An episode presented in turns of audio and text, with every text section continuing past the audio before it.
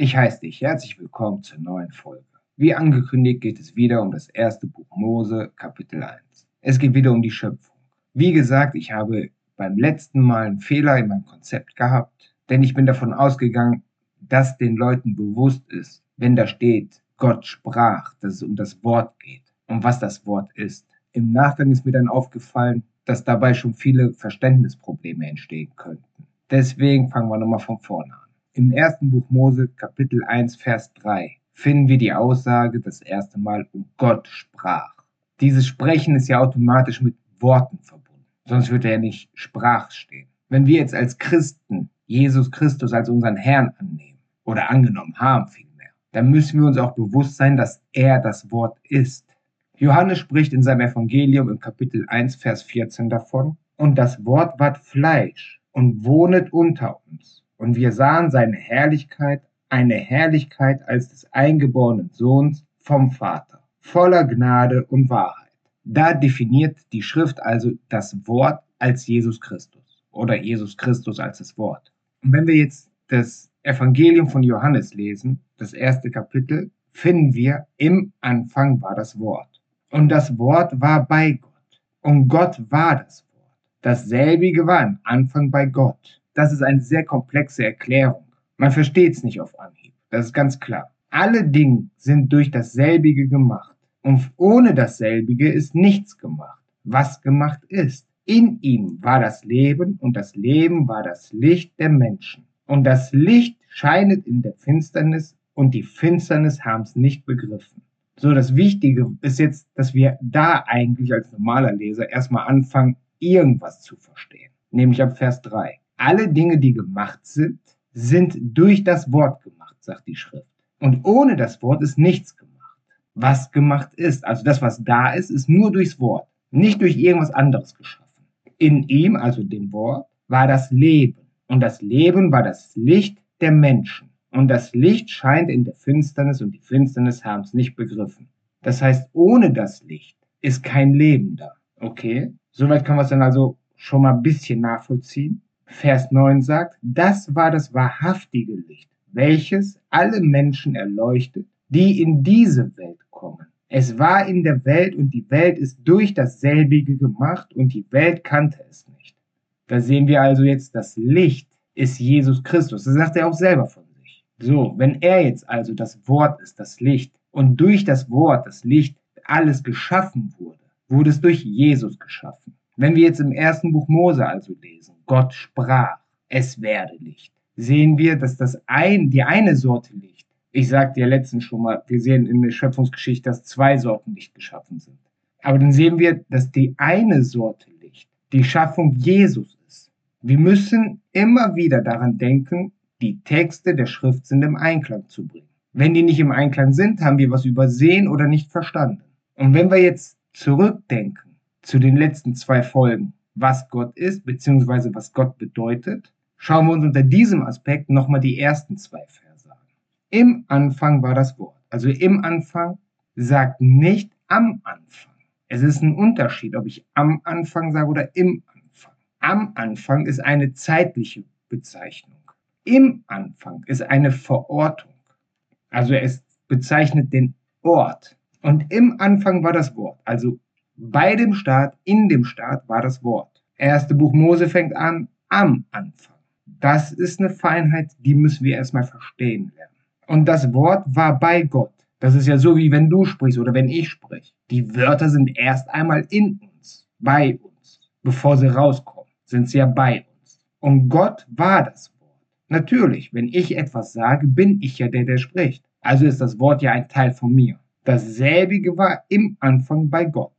Das sagt nur, dass am Anfang, also jetzt in Kombination 1. Buch Mose und Johannes Kapitel 1, das sagt uns nur, dass am Anfang alles bei Gott war, in Gott war, wie auch immer man sehen mag. Wie gesagt, man spricht nicht umsonst, wenn man über oder von Gott spricht, von einer Entität und nicht von einer Person oder so. Darum ist es jetzt schwer zu sagen, im, bei, wie auch immer. Ich hoffe, du kannst mir nachvollziehen. Und das Wort war in ihm, bei ihm. Und erst als Gott gesprochen hat, also die erste Formulierung gemacht hat, da entstand Jesus. Jesus ist das allererste. Darum steht ja auch in der Schrift geschrieben, dass er der Erste ist. der Erstgeborene. Und das sehen wir dann, wenn wir lesen. Und Gott sprach, es werde Licht. Und es ward Licht. Und Gott sah, dass das Licht gut war. Jetzt kommt das Wichtige aber. Da scheidet Gott das Licht vom Finsternis. Da sehen wir, dass das erste Buch Mose Kapitel 1 bei Erschöpfung auch von der Trennung von Licht und Dunkel spricht. Dasselbe sagte Johannes ja auch gerade. Und die Finsternis haben es nicht begriffen. Da sehen wir, dass da eine Trennung stattfindet. Es gibt eben keine Vermischung von Licht und Dunkel. Das geht nicht. Wenn wir jetzt also wissen, dass im Grunde im ersten Buch Mose direkt die Schöpfung von Jesus beschrieben wird, dann können wir die Schöpfung jetzt mal weiter gucken. Zum Abschluss möchte ich jetzt noch einmal kurz auf Johannes eingehen. Also jetzt nicht Johannes den Apostel, sondern auf sein Evangelium, auf die Geschichte mit das Wort. Wenn wir das Neue Testament lesen, egal was im Neuen Testament, haben wir ein großes Problem. Wir lesen nur eine Übersetzung. Das Neue Testament ist in Griechisch bzw. Koine verfasst im weiten Teil. Aber die Leute, die da sitzen in den Geschichten und etwas sagen, ob es jetzt die Apostel sind oder wer auch immer, die sprechen eben nicht in diesem Moment Griechisch, die benutzen nicht die griechische Sprache, die sprechen Jüdisch, beziehungsweise Jüdisch nicht, sondern Hebräisch oder Aramäisch. Jüdisch entstand das später. So, die benutzen also die Worte in ihrer gewohnten Muttersprache. Und anhand dieser Geschichte mit das Wort ist es immer wieder wichtig zu sehen, dass es jüdische Gedankengänge, jüdisches Empfinden war. Und wenn wir jetzt also wissen wollen, was Johannes mit das Wort ausdrückt, müssen wir erstmal verstehen, was versteht der traditionelle Jude mit dieser Bezeichnung. Ich sage jetzt bewusst Jude, ich rede nämlich von den Nachkommen aus dem Hause Juda. Denn zu der Zeit des Neuen Testaments waren die anderen zehn Stämme ja schon weg aus dem Haus Israel. Die galten ja schon als verschollen. Darum, wie gesagt, benutze ich bewusst das Wort traditionell Jude. So, und um, um das Konzept von das Wort zu verstehen, möchte ich mit dir mal die Psalmen aufschlagen. Nur drei Stück. Also nichts Wildes. Psalm 33, 6. Psalm 33, 6. Der Himmel ist durchs Wort des Herrn gemacht und all sein Herr durch den Geist seines Mundes. Dann zum Beispiel Psalm 107, Vers 20. Er sandte sein Wort und machte sie gesund und er rettet sie, dass sie nicht sturben, also starben. Psalm 119, 89.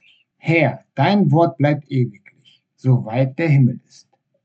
An diesen drei Psalmen können wir schon mal sehr viel erkennen, was der traditionelle Jude mit das Wort verbunden hat. Nämlich zu einem eine Art der Offenbarung Gottes und zum anderen eben die Art und Weise, wie Gott handelt oder wodurch er agiert.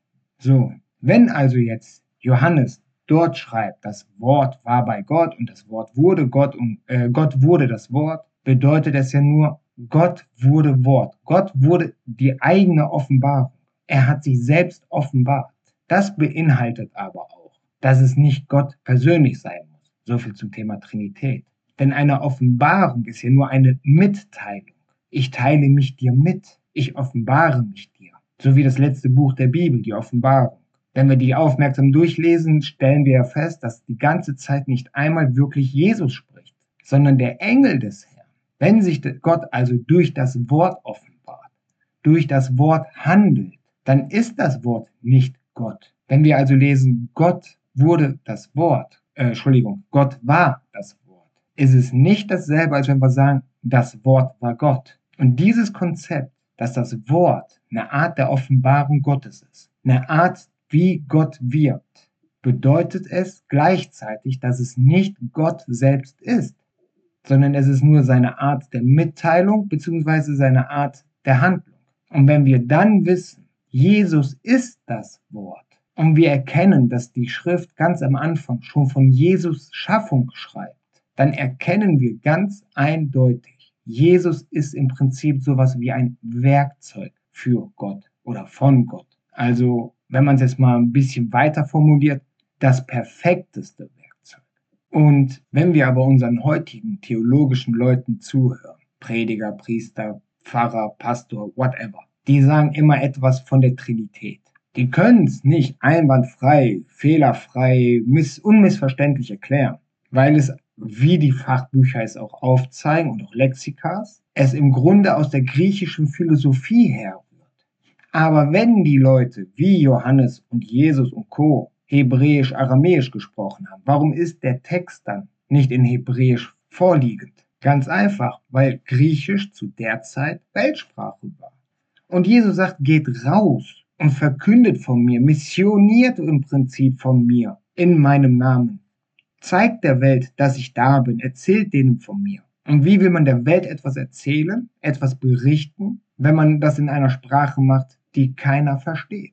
Deswegen ist es in Griechisch geschrieben, weil es, wie gesagt, damals Weltsprache war. Das ist dasselbe wie heute. Wenn man heute irgendeine große Arbeit ablegen muss, im Rahmen von einer Doktorarbeit oder irgendwie was in der Richtung, und man möchte weltweit damit bekannt werden, muss man es zwangsläufig in Englisch schreiben. Im Mittelalter war es Latein. Der Trend der Menschen für Sprachen, der wechselt. Aber willst du die Welt erreichen, musst du eben auch in dessen Sprache reden. Und dass ich Liebe nicht mit Geld ausdrücken kann, weil Geld ist offensichtlich die universalste Sprache momentan in unserer weltweiten globalen Gesellschaft, bietet sich das Thema Geld als Botschafter nicht an, als Medium nicht an. Aber eben die Sprache Englisch. Und wie gesagt, aus dieser selben Motivation heraus sind die alten Texte eben auf Griechisch geschrieben, aber mit dem Gedankengang vom Jüdischen her. Und als kleinen Vergleich möchte ich das mal so formulieren. Ich weiß nicht, wie gut dein Englisch ist. Es gibt aber die, den Satz im Englischen, you are welcome. Wenn dein Englisch nicht so gut ist, so nur rudimentär, dann sagst du, oh, du bist willkommen, wenn du es übersetzt. Aber dieser Satz geht weit drüber hinaus. Das ist eigentlich ein ultimativer Satz. Das ist so ein, so ein kleiner Joker, den man da hat. Wenn man sagt, oh, kein Problem oder oh, gerne, habe ich gern gemacht oder sowas, dann sagt man auch, you are welcome. Wir lernen in der Schule, danke heißt immer thanks oder thank you oder whatever. Aber als Muttersprachler erkennst du direkt am Kontext, you are welcome.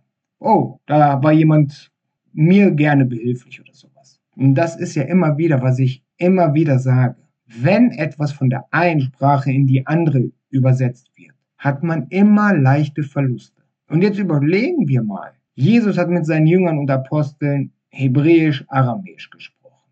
Dies wurde in Griechisch und Koine übersetzt. Von diesem Griechischen, beziehungsweise aus diesem Koine heraus, wurde es dann für lange Zeit nur in Latein übersetzt. Und von diesem Latein sind ja die ersten Bibelübersetzungen entstanden, die vor Luther da waren. So, und dann hat man damals schon gesagt, bei den deutschen Bibeln, es ist nicht verständlich. Keiner hat begriffen, was jetzt die Schrift eigentlich von einem will, weil es eben jedes Mal übersetzt wurde und jedes Mal ein wenig an Sinn verlor. Noch nicht einmal bösartig, weil einfach die Begrifflichkeiten unterschiedlich sind. Manche Redewendungen, manche Phrasen sind in manchen Sprachen gar nicht vorhanden. So wie You are welcome. Für jemand, der es noch nie gehört hat, der es nicht weiß, der wundert sich, wenn einer sagt, oh, you are welcome. I enjoy or I'm happy uh, to help you. Dann sagt man auch, hä, du bist willkommen, ich helfe dir gerne, ich bin glücklich, wenn ich dir helfe. Hm, passt nicht. Wenn man aber weiß, dass diese Aus äh, Aussprache you are welcome, diese Phrase, einfach nur bedeutet so viel wie gerne, gern geschehen, dann macht es ja wieder Sinn. Wenn man sich dann übersetzt, oh, gerne, ich helfe dir gerne, ich bin zufrieden, wenn ich dir helfen kann, etc. pp. Das dürfen wir nie vergessen. Wenn wir das Neue Testament lesen, müssen wir uns immer zwangsläufig ein Stück in die Gedankenwelt, in die Gedankengänge von dem traditionellen Jüdischen begeben. Wir können das Neue Testament nicht umfänglich, nicht komplett verstehen, wenn wir es nur aus unserer heutigen Perspektive betrachten. Wenn wir es nur aus unserer heutiger Sicht versuchen zu verstehen. Das können wir natürlich, aber es wird sehr schwer und führt zu sehr vielen Missverständnissen. Aber bevor wir uns in diese Gedankenwelt des traditionell Jüdischen begeben, bei unserem Bibelstudium, ist es wesentlich wichtiger, immer die alten Texte mit einzufließen, äh, mit einfließen zu lassen. Immer wieder Neu äh, vom Neuen Testament ins Alte Testament gucken. Nur dann sind wir wirklich imstande, nur dann haben wir wirklich eine gewisse Grundlage, um die Texte in ihrem Einklang zu verstehen. Es kann nämlich nicht sein, es passt einfach nicht, sich nur ein Teil der Heiligen Schrift zu schnappen und die aus einer modernen Sicht versuchen zu interpretieren. Gewisse Sachen bleiben ewig gleich. Die Art, wie der Mensch funktioniert, die Art, wie der Mensch denkt, das ist immer identisch. Da ist nicht viel Variation drin. Aber es ist zum Beispiel sehr viel Variation im Laufe der Zeit da drin, wie zum Beispiel Arbeitsverhältnisse geschaffen sind, wie so ein Tagesablauf gestaltet wird. Und dann müssen wir halt versuchen, es von damals auf heute zu übertragen. Ich hoffe, du denkst drüber nach. Ich hoffe, du versuchst es mal umzusetzen. Einfach mal die alten Texte und die neuen Texte miteinander zu vergleichen. Am einfachsten ist, da ich ja gerade nicht weiß, wo du in deiner Bibel stehst, empfehle ich dir da, wo du gerade bist, einfach mal die Parallelstellen durchzulesen. Nicht jede Parallelstelle ist gut gewählt oder was, aber ein Abschnitt, ein Kapitel oder so hat ja immer mehrere Parallelstellen. Schau dir einfach mal die Parallelstellen an und überleg mal, passen die wirklich dazu oder wenn sie nicht passen, warum passen die nicht? Mach dir einfach mal Gedanken darüber. Es gibt kein richtig oder falsch dabei. Denn wenn wir lernen, die Schrift zu studieren und nicht nur einfach wie ein Roman runterlesen, dann sind wir in der Pflicht, Fragen an die Texte zu stellen.